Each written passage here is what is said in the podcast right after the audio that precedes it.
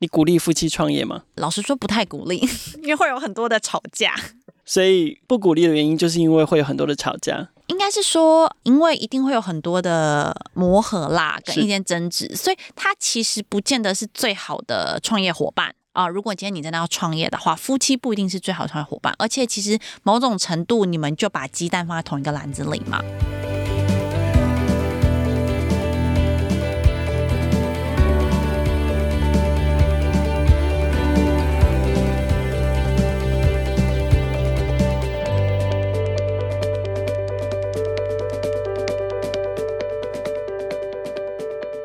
各位创业小聚的听众朋友，还有大南方的创业朋友们，欢迎收听由数位时代创业小聚直播，在二零二二年推出的 Podcast 节目《大南方创新声 Meet Sonic South》。我是主持人凯尔。近年来，大南方产业的创新转型风貌正盛。我们在大南方耕耘创新创业社群之余，也希望透过直播一档专属于大南方的全新节目，来听听大南方创新的声音。今天我们要听的是青农创业的故事，他们如何兼顾友善土地，并结合科技农业，拓展出一个又有产量规模，又可以共好的幸福生态系。我们欢迎幸福粮食的共同创办人农夫娘诗涵。Hello，各位听众朋友，大家好，我是诗涵。好，诗涵叫自己农夫娘，为什么会是叫农夫娘？待会我们可以有机会可以请诗涵给我们介绍一下，是不是先请诗涵跟我们说说什么是幸福粮食？幸福粮食是一家公司吗？是一个品牌吗？还是是一个农田园区吗？还是什么？啊、呃，我们幸福粮食是设立在台南学甲的一间公司。嗯，那我们本身就是创办人，我们是返乡的青农。那我们创立其实到现在已经差不多七年的时间。那当初会取就是幸福粮食，粮是优良的粮，食物的食，是希望我们可以提供就是让人吃了会幸福偷笑的好的食物。所以，我们本身其实我们是种植像呃黑豆、玉米、小麦这些杂粮的农作物。嗯哼，我们从一级生产到我们再把它做成加工品，像黑豆，我们做成黑豆茶、黑豆乳，再进行销售。那过去就是这几年，我们除了就是经营公司以外，我们去年也推出自己的品牌，嗯、就是叫做“幸福千千岁”。我们希望就是我们可以啊、呃，让人与土地可以一起幸福长长久久。所以，其实大家谈到就是幸福粮食，可能第一个想到的会是一间社会企业。对，那同时我们是一个在地的，就是由青农营运的呃农场。那我们在台南。嗯 OK，所以还有一个品牌叫做“幸福千千岁”。对，其实“幸福千千岁”这个品牌跟你们实际在运作的这个农业创新或社会创新的模式也有关系。待会我们都可以再深入的聊一下。先来聊聊你跟你先生，就是你是农夫娘，那我们就来聊聊农夫娘跟农夫的创业经历。其实你们两个人都不是土生土长的农业从业者。对不对？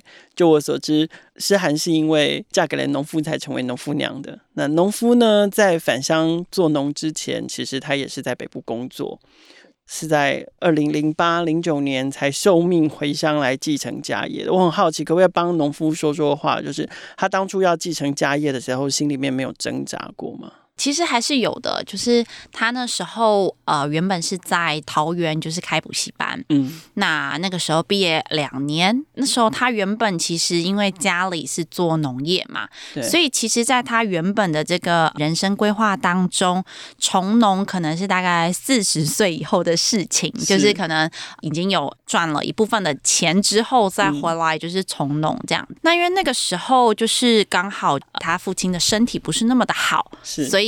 再加上，就是他也觉得，哎，在外面就是帮别人打天下，还不如回来就是自己的家业可以打自己的天下。所以那时候就毅然决然就是回到台南，然后就从头开始学起。从头开始学起真的很不容易耶。所以这个一部分的因素其实是因为孝，因为亲情的因素，所以让他。把这个农业对他来讲本来是一个退休的选项，变成一个创业的选项，变成他的主业，而且他还得适应，就是说他从一个执教编的教书的，变成是一个开农机的做农的农夫，他一切都得重新学起。耶。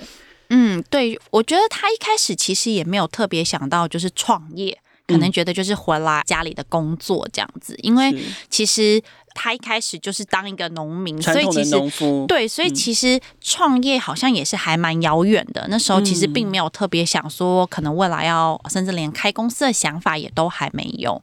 那随着就是从完全呃不了解农业，到后来就是呃可以自己独自驾驶这样大型的呃农用的意影机耕作，然后到甚至就是导入不同的。品种，那甚至开始结合一些智慧农业的部分。嗯、后来就是想说要做一些跟老一辈不一样的事情，所以才设立了公司。因为在台湾这个农业啊，大部分大家会看到的，基本上就是农民个人或者是类似产销班合作社这样子的组织。是。那因为我们后来他也希望可以跟一些像大型的企业可以有一些商业上的往来，那包含也希望做一些转型。就是希望我们是可以至少自给自足，就是可以永续营运的，而不是可能要依赖包含的补贴、对补贴这些。所以收耕的补助啦，对这，这个其实是现在农业上面农民上面蛮大一部分的收入来源。是，但我们也希望可以做一些不一样的尝试，所以才成立了公司。嗯哼，所以光谈农业这件事情，刚刚农夫娘也有提到，就是智慧农业，所以他。虽然是一个回乡之后才开始从头学起从事农业的农夫，可是慢慢慢慢他也要导入这些创新的科技。怎么说服老一辈的人，就是把这个主控权跟话语权拿过来？我觉得其实他们也都是在看到底你可以做什么啦。说真的，对，因为一开始的确都不懂嘛，他可能觉得啊，我已经种了就二三十年，那你懂什么？然后他们就会想要用自己习惯的方式种。那我们也知道，过去可能老一辈他们比较习惯包含用药啊，以人力的方式来进行耕作。那因为后来我们就是耕作的规模，它从一开始刚回来接的时候，那时候大概是六十公顷，那一公顷是十分嘛，那一分地大概是三百平，所以一公顷大概三千平左右。这样大家可能稍微有一点三千平，对，是一公顷这样。那因为杂粮这个农作物产业，我们种植杂粮基本上都是比较以大规模来进行的，所以我们其实很早就开始导入一些大型的机械。嗯，我们先从机械化开始。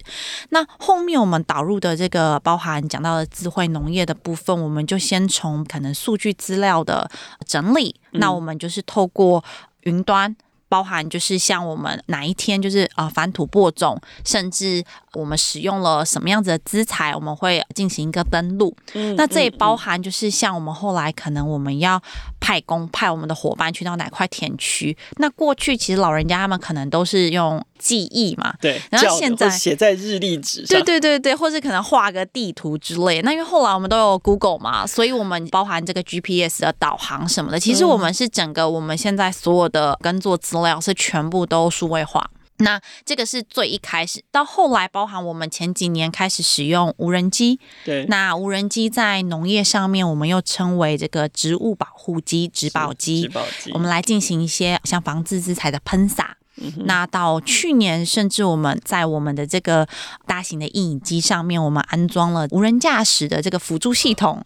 对，就是那个特斯拉，大家知道那个我们会有一个像那个定位点 RTA 的那个定位之后，你就可以手可以放开，就是它可以自己开的很直。人人还是要坐在上面。对，人我们基本上还是会坐在上面。是。那其实像这些导入，其实都是希望可以提升我们的生产效率，然后同时也希望可以降低我们的门门槛啦。因为老实说，其实农业虽然好像好，我们现在是以老农为主的产业，但是它其实导入。这些科技还是会需要一些经验，然后跟时间的累积和学习。哇，像听起来，其实我觉得这个产业真的是博大精深诶。光智慧农业这一题，我们大概还可以另外开一集彻彻底底的聊哦。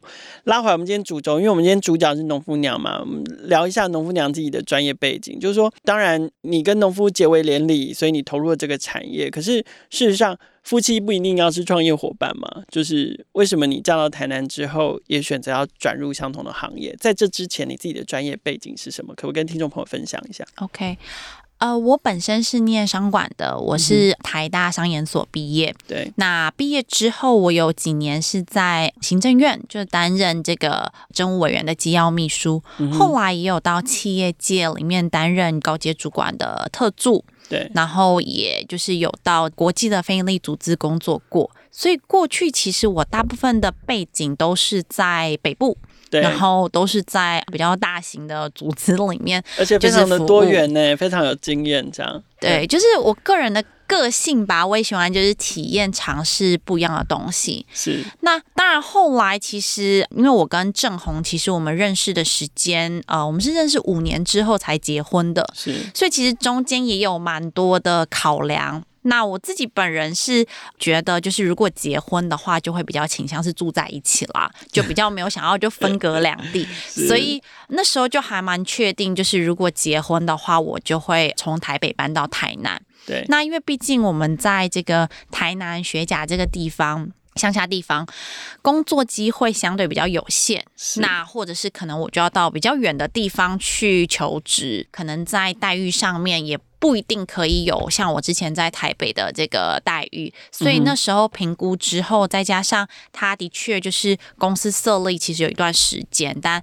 之前一直都缺乏人来进行营运管理嘛，所以后来就觉得那他也需要帮忙，那我觉得就也试试看好了。所以这个其实是我的算是第一个创业项目。那在这个之前，其实我也没有特别考虑说自己一定会创业，或者是要有自己的事业这样子。所以农夫娘正式登场，这就为什么你叫农夫娘的原因，因为你不下田，你说你也不想当农妇这样子。对，就其实嗯那个时候啊，因为就是要嫁给农夫嘛，然后老实说，他是我人生中认识的第一个农夫。那过去其实就还是会对农业或是农夫有一些刻板印象嘛，然后可能不是那么的加分这样子，但。他其实是一个蛮有自信的农夫，我觉得他很早以前他设立公司的时候，他就觉得我是农夫，我骄傲这样子。嗯哼，对，就是蛮不一样。那我觉得也是他，你们结婚的时候会那么大阵仗，这样开了六台，对不对？对对对，我们那个时候其实是一个有一点点公关操作啦，是就是那个时候其实是因为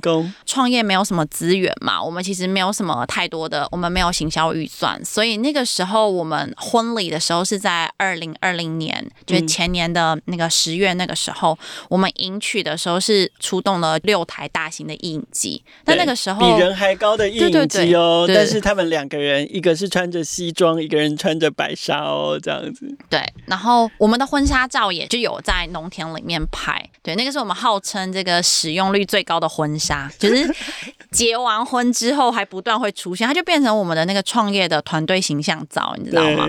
那个时候我我觉得我自己不想要当农妇。啦，就可能对农夫有一点刻板印象，所以我就觉得啊，那我就自称农夫娘好了。所以后来我在网络上，或者是后来有一些演讲的场合，我都自称农夫娘这样子。嗯、对，那我也希望让更多可能在农业的这个领域的女性，让大家看到一些不同的可能性。因为在农业里面，女性往往又是更没有声音的，或是大家不会。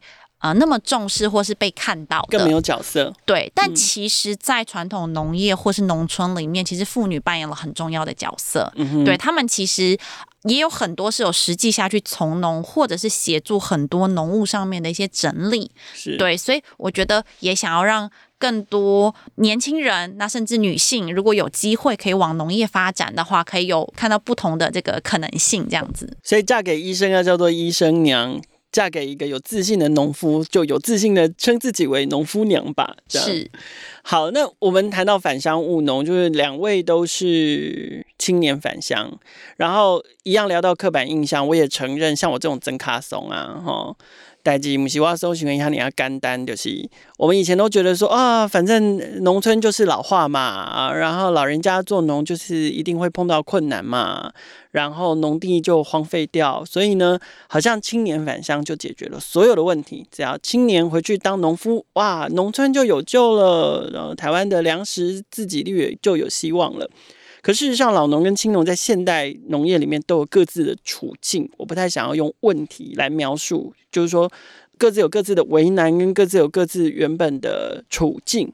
那可不可以请诗涵跟我们分享一下你看见的处境是什么？嗯，那我们先从现况谈起，就大家都知道这个台湾就是高龄化嘛，那尤其在农村，像我们农民平均的年龄是高达大概六十三岁。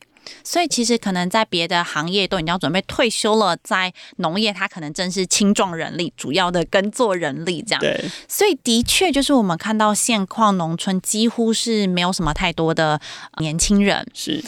对老人家而言，你要叫他们改变，其实是有一定的难度啦。就也不用特别 为难他们，说一定要让他们去做。可能把我们讲的智慧农业啊，甚至农法要改变，老实说不是那么容易。闻空气就知道下雨了，你叫我看什么什么云端？对，那我觉得就是其实也是没有什么问题的。那只是说我们会看到一个很直接的状况，就是那可能也许在未来十年甚至二十年，台湾可能就没有人种田了。嗯那到时候真的大家讲的这个粮食危机会不会发生？其实是很有可能的，是因为台湾毕竟是一个岛屿国家嘛，所以其实我们这个粮食自给率其实是蛮重要的，它其实是一个某种程度的国安问题啦。大家想想，就是你没有麦当劳薯饼吃的时候，你多紧张。对，就是听了之前那个薯条 绝我，对啊，对，那还有很多啦，包含就是从那个疫情开始，大家有在讲，哎，有没有可能台湾就是比如说没有面粉了？对，然后大家也知道最近就是可能这个鸡蛋啊，甚至到鸡排涨价，其实很多原因都是因为我们的这个粮食导致我们包含饲料可能涨价甚至不足。那其实跟每个人是息息相关的，只是说谈回这个农业现场的时候，我们看到。愿意回去从农的青年还是相对少，政府其实这几年有大力在鼓励啦。刚刚我们讲到啊，青年返乡就好，可是为什么青年不返乡？嗯哼，那我们观察到的几个原因啦，一个当然是大家觉得回来之后。有钱可以赚吗？这很现实的。对，也许可能不是每个人都想要赚到非常非常多钱，但是我觉得基本的，譬如说你温饱，你可能在都市里面工作，可能一个月好少说至少有个好三四万块，嗯，啊，四五万块。但是如果你今天返乡，有没有这样的工作机会？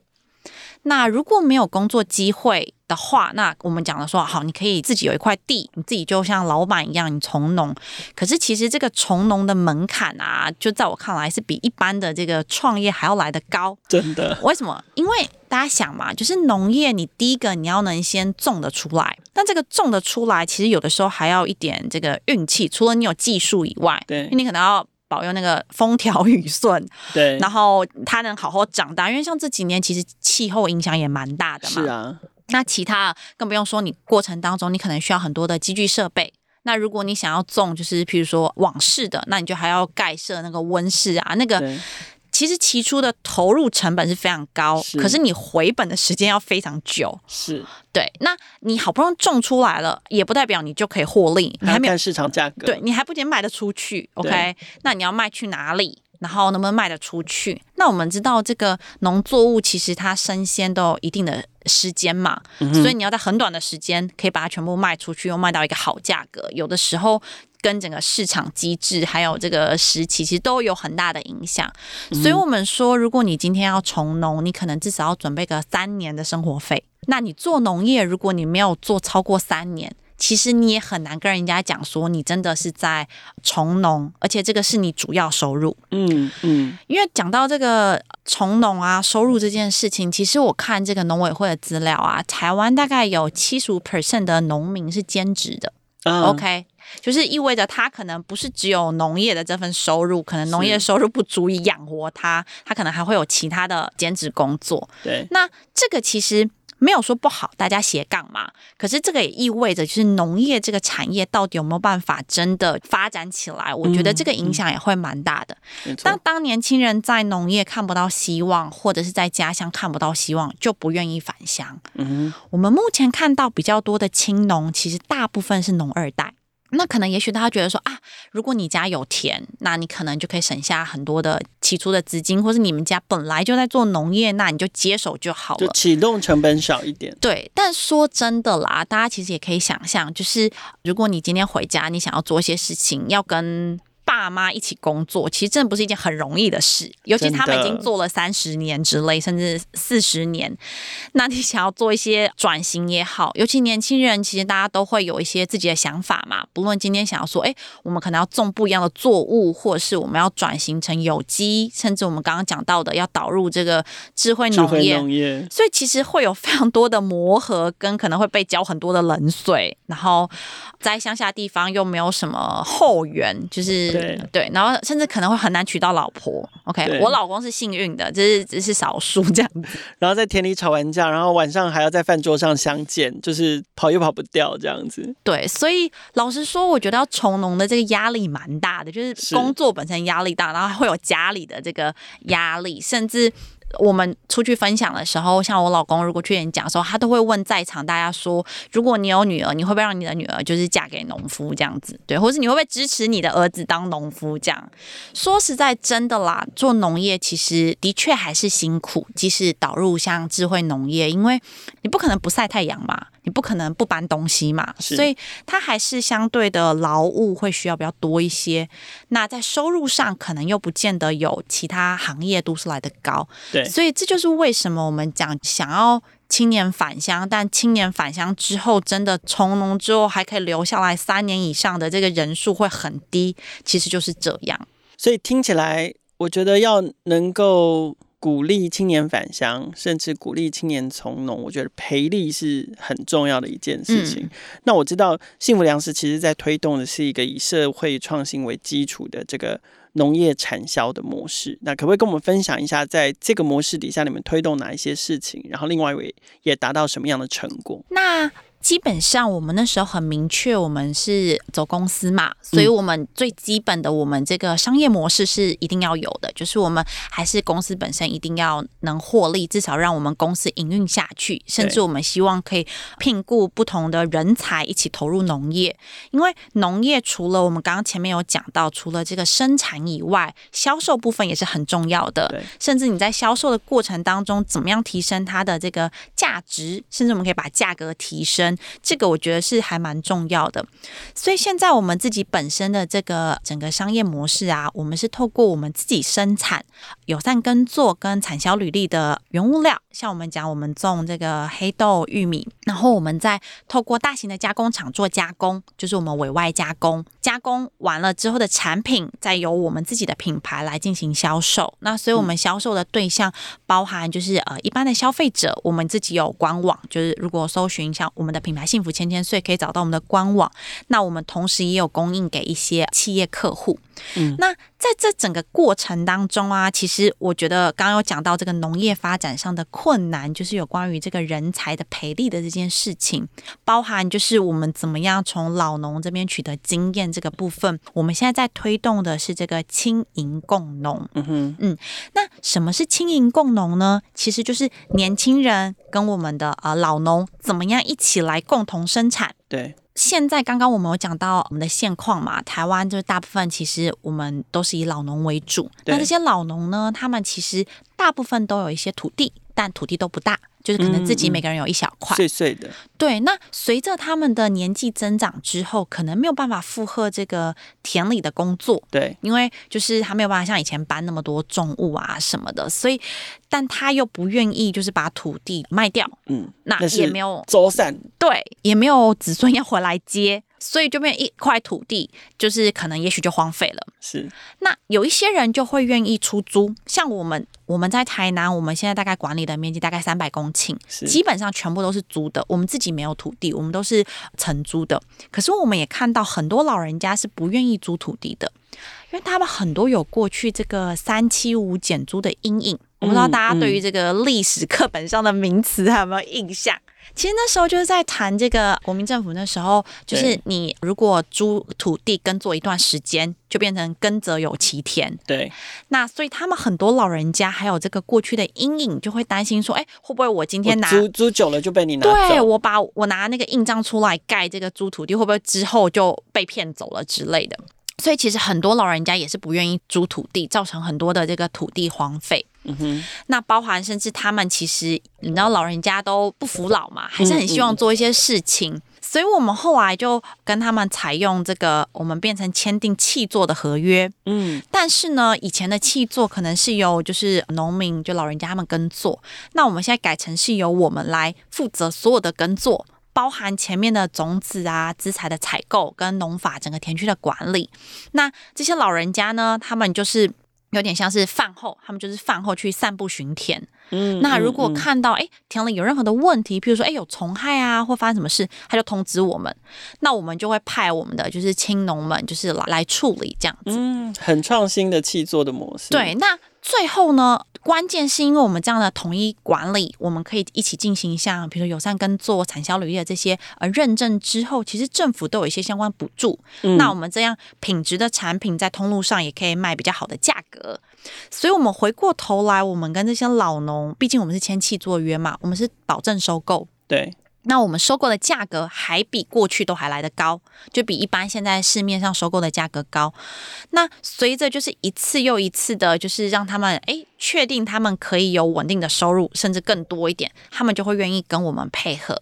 所以在这个过程当中呢，我们其实就取得了老农的土地，然后同时呢，我们可以有稳定的这个土地来进行耕作，那让我们的。培育的青农可以就是专心的务农就好，那由公司来进行整一的管理跟销售。嗯，那其实还有一块，就是我们刚刚讲的老农的部分，还有一块是青农哪里来？因为我们刚刚讲，其实现在青农很少嘛，所以我们另外一个部分呢，我们还关注跟在做的事情是有关于这个啊青农的培力。嗯，那这个培力呢，我们有弄了一个粮食人才学院，它其实不是一个实体的学校。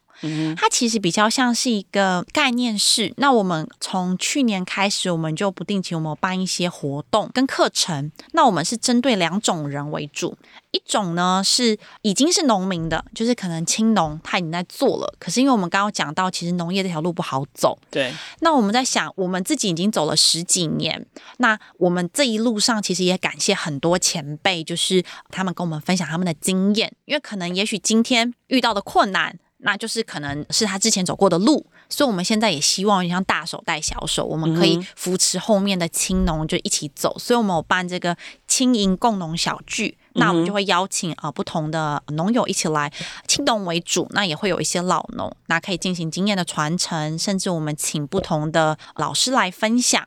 因为像其实很多农民是没有这个成本的观念，嗯、甚至譬如说我们今天好产品要上通路，不知道怎么谈合约啊，法律的议题这些。所以像去年其实我们有请了不同的老师给一些课程，那也有老农来分享经验，甚至一些比较软实力的。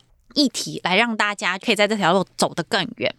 那另外一方面呢，是针对这个农学院的学生，那不限于农学院啦，只是我们有比较主动积极去这些农学院去分享，他们的意愿应该会比较高，这样子。其实也没有，你知道，很多念农的最后没有投入农业，因为认识了骨感的现实，所以幻灭了这样。有一些啦，但是我们也知道，因为毕竟大家现在可能念书念的很多都念到大学嘛。我们乡下地方很多是高职毕业而已，我们那边有一些农校，现在其实还有一些农工农校，嗯、像我们那边有中文农工、北港农工。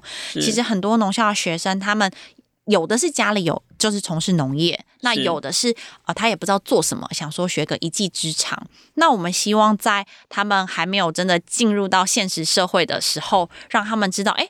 未来可以把农业当做他们就业的考量之一，嗯，可能就业甚至到未来创业这样子。那我们像我们现在其实还蛮开心的是，我们开始推动这个培力的计划啊，这些到现在目前有两个青农加入我们。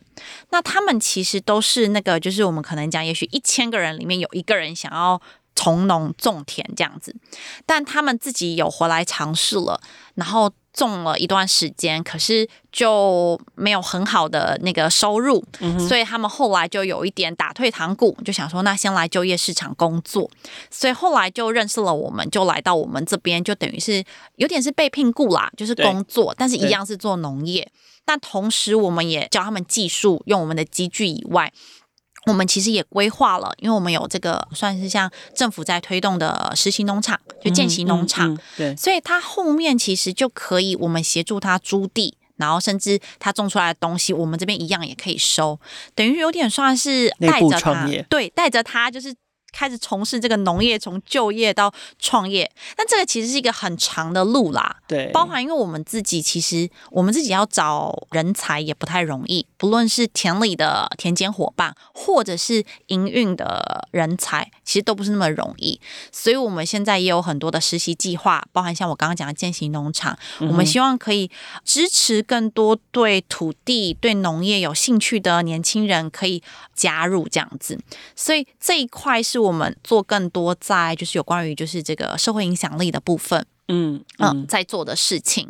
那我们也希望就是透过我们可能诶演讲啊、分享啊，可以让大家看到说，诶其实做农业也有可能收入就是破百万。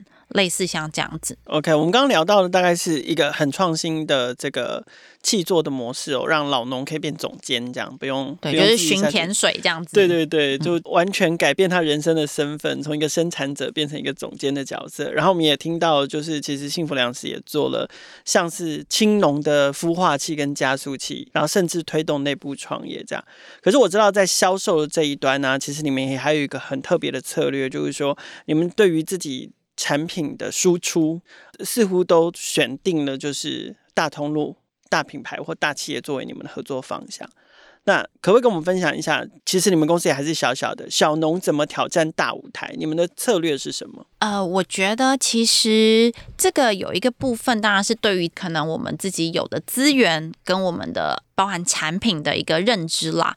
因为一开始其实我们也不可能去找到这么大的客户或者是通路，因为毕竟我们的量能也小嘛。是。但我们其实一开始我们就很明确知道，就是我们是要往专业大农发展，所以我们先从从生产上面，因为如果今天你只是小农，你的量其实也没办法供应大客户。是啊，所以你的那个规模没有起来，你自然成本也不可能降低。是对，所以其实我觉得它是从一开始的起始点，我们就在设定的时候，对，我们其实就很明确知道，我们其实是要往专业大农发展。所以我们包含我们前期投入了很多的资金也好，时间也好，去机械化。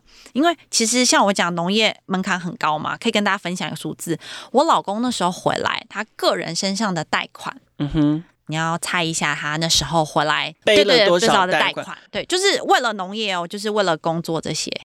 他还是是以个人。继承家业的状态来，还得某种程，对对对，因为我们后来扩张很很多嘛，嗯哼，嗯，然后包含也有买新的机具设备导入到后面，两千万，OK，呃，再多一点，他那时候他个人就三千万，哦，现在还了剩几百万。天哪！有没有觉得我你还敢嫁给他？对，好啦，这就是爱，这样子，真的真的是真爱。好，对，就是因为这样，所以我才走入农业。两三千万，对，因为其实当然，因为你不同的机具设备有不同的价钱，但像我们刚刚讲那个大型的那个印机啊，对，那一台都五六百万，就不能租吗？那一定得买吗？基本上没有什么在租，因为会有损耗的问题，跟你今天撞坏。之类的问题，所以再加上它还要维修啊这些，所以基本上，所以租不如买。对，那当然有，我们有所谓的代耕队啦，嗯、就是台湾也有发展出这个代耕，但是要看作物，像稻米就是有完全的一条龙可以做代耕。是对，那因为我们自己本身其实就是专业生产者，所以。呃，我们从前面耕作的机械设备到后面，我们还有筛选的设备，就是不是只有种，因为你知道农作物其实老实说，它不是只有长在田里就好，因为你采收完之后，你还是要筛选分级啊，甚至你要冷藏，所以我们还要有冷藏库啊，然后就是筛选的设备，因为像比如说杂粮，可能诶玉米可能会有那个如果破损的，然后包含豆子破损就会有黄曲毒素，对，所以我们那个筛选都一定要做的就是很好这样子。对，所以这个投资其实就是相对是非常高，高的。对，那所以呃，回过头来，刚刚在讲说这个我们的这个产品的输出，对，对策略，我们一开始定位我们是专业大农，下一步其实就是我们很明确是我们。要把我们的这个量提升起来。那我们一开始，我觉得也还蛮感谢的啦。就是我们那个时候，我们公司设立，我们定位，我们就是社会企业嘛。那那时候刚好经济部有在推动这个社会企业，在就是大概差不多二零一五、二零一六年那个时候，所以那个时候就有帮我们引介到像呃王品这样子的大型的企业进行一些媒合，然后产品的采购。所以我们最早先第一个大客户就是我们的这个黑豆茶进入到了这个王品十二锅。嗯，所以到今天，其实如果各位听众朋友如果去到这个十二锅吃饭的话，大家有印象的话，可能会有一个是无糖的这个饮料，就是黑豆茶，就是我们家的。没错，原来原来我在那么早以前我就接触到幸福千千岁这个幸福量食的产品。对对，那后面其实随着这个时间发展，我们也发展出不同的产品。那老实说，我们的产品其实没有很多，就种类没有很多，因为我们种的东西是杂粮类的。那我们本身不是加工厂，所以其实我们能做的这个加工品数量，老实没有那么的多。那我们本身其实我们也没有太多的这个，刚刚提到没有什么行销资源嘛，所以其实我们也是从小量开始做，然后从我们自己透过自己的粉丝专业。到可能我们也一开始也有摆市集去展售，然后透过呃网络社群再去推广。那到后来去年我们在推整个推品牌，包含这个大企业开始关注这个 ESG，是那因为。ESG 呢，其实是这个大企业他们在尽他们的社会责任的时候会关注的面向嘛。那跟我们比较相关的是，像 E 就是环境，还有 S 就是社会面，我们去跟企业去谈一些不同的合作可能性。那到后来，今年我们就是大家如果现在在这个全联超市有看到我们的新产品，就是我们有一支跟另外一个品牌一起合作的台湾黑豆浆，就是已经上架了。是，那这个其实也是做很多的尝试。因为其实跟一般的这个创业来讲，可能大家就是锁定一个市场区隔，可能你今天要做 to C 就 to C，做 to B 就 to B。我们其实就是很典型的，没有什么资源，然后甚至客人其实也不是那么明确。我们为了生存，我们就都尝试，那都做。嗯，那在这个不同的尝试过程当中，因为毕竟农产品其实就是人吃的嘛，也会从个人后来慢慢拓展到就是企业客户。那我们自己本身也有去做一些陌生开发，譬如说像我们在台南，我们也去南科去陌开去拜访，但是其实效果很差啦。Oh. 就是我们有去拜访很多的素食餐厅，因为跟我们的产品相关嘛。嗯嗯，对，我们就。诶，一家一家慢慢去累积去拜访，那就每次捡到一家，捡到一家，这样我们开始累积起我们的客户。所以我觉得，怎么从小农到可能发展出来一点，甚至成立公司，我觉得第一个很重要的是要有人啦，因为我们其实真的就是至少。我跟我老公可以分工嘛，他比较多时间在钱里面，那我就负责这些包含业务的开发啊，甚至品牌的建立啊、推广。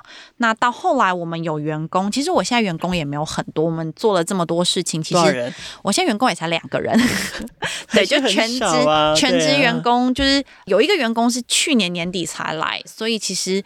人真的很少的情况下，我觉得我有去杠杆一些不同的资源，是。对，因为其实像农业也大家蛮常会申请计划或者是补助之类的。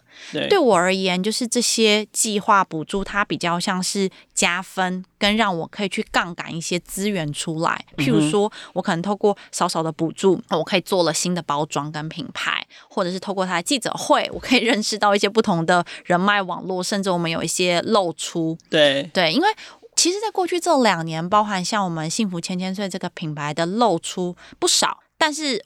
我没有花任何的钱，我其实是零行销预算在做所有的公关推广，是对。然后我觉得，当我们真的把产品做好，那又结合这个趋势吧，包含我刚刚讲到的呃 ESG 的趋势，或者是像政府在推动这个国产杂粮这些不同的趋势去做的时候，才有可能去慢慢的去扩大。嗯哼。好，那如果这样听下来，幸福粮食的这个模式跟理想好复制吗？要怎么复制？我觉得其实以复制来讲的话，基本上就是要从种到我们做产品，然后做销售。老实说，它其实是相对好复制的。那当然啦，因为品牌故事可能不一样，因为我们可能包含了我们对土地，包含我跟我老公的爱情故事，可能都是复制的，对，都是我们品牌的一部分。但是单就这个商业模式本身而言，因为到目前为止啦，下一步我们会有一些新的，就是不同的可能性。但目前为止，像我们的，比如说黑豆，我们其实种的黑豆就是台南青人三号，其实跟很多农友种的是一样的。然。后我们的产品目前我们也都是委外加工厂制作产品，所以其实老实说，它没有那么的困难，但是其实我觉得会相对要有心啦，因为这就是一个需要长期经营的事业，它不会让你就是可能一夕之间。就是暴富，或者是马上赚很多的钱，所以我觉得它相对辛苦，但是是可以让你很踏实的有一个自己的事业。那可能从农民个人到网农企业，甚至往我讲的可能跟大企业的合作，不同的可能性。好，来到大南方创新生最后一段哦，创业快问快答。我们希望透过这个特别设计的桥段，听见创业家最直率、最毫无保留、最直接的心理反应。请问农夫娘诗涵第一题，你鼓励夫妻创业吗？老实说，不太鼓励，因为会有很多的吵架。所以不鼓励的原因，就是因为会有很多的吵架。应该是说，因为一定会有很多的磨合啦，跟意见争执，所以他其实不见得是最好的创业伙伴。啊，如果今天你真的要创业的话，夫妻不一定是最好的创业伙伴，而且其实某种程度你们就把鸡蛋放在同一个篮子里嘛。对，但是我觉得，因为我们自己也是夫妻创业，所以如果你已经选择了夫妻创业的话，我觉得就要想，那怎么样可以让创业可以持续，还有婚姻持续走下去？你们常常为了事业经营会有矛盾或者争执产生吗？还蛮长的啊，因为我们个性其实蛮不一样的。那你们怎么排解冲突跟矛盾？你们有什么样的机制？基本上，因为他是一个就是爆发就爆发了，然后我是属于会比较内伤型的，是，所以他就是爆发完，他就觉得没事，他就继续跟我互动，所以我们就继续下去。那，那你怎么消化心里的伤？我我自己会去就是上其他不同的课啊，或参与不同的活动。我觉得自主性很重要，就是我其实就还蛮常自己爬爬照去参与不同的活动，然后不同的社群，就我自己的朋友群这样。是你跟你先生，就农夫娘跟农夫之间有明确的分工吗？呃，基本上我们目前现在就他负责田区的生产管理，我负责公司的所有营运，所以你们有讲好互不干涉。大事情会讨论，因为其实公司的负责人还是他啦，是，所以一些比较大的决策，我们其实还是会一起讨论。但是更多的包含在品牌商业上，其实基本上就是我做决定，所以其实我也有蛮高的自由度。好，最后一个题目，请农夫娘形容对青年创业者来说，农业是一个怎样的创业选择？我觉得是一个需要更多理想，那更多耐心。的一个创业选择，但你的努力就是土地，还有就是人生体验，就不会辜负你这样子。好，今天非常感谢幸福粮食的农夫娘共同创办人诗涵来到大南方创新生的节目现场。大南方创新生邀请大家和创业小聚一起前进大南方，重新认识和理解农业的创新可能，也一起守护土地千千岁。Meet Sonic South 大南方创新生每周五更新放送，带来专属大南方的创意点、创业人，还有创新事。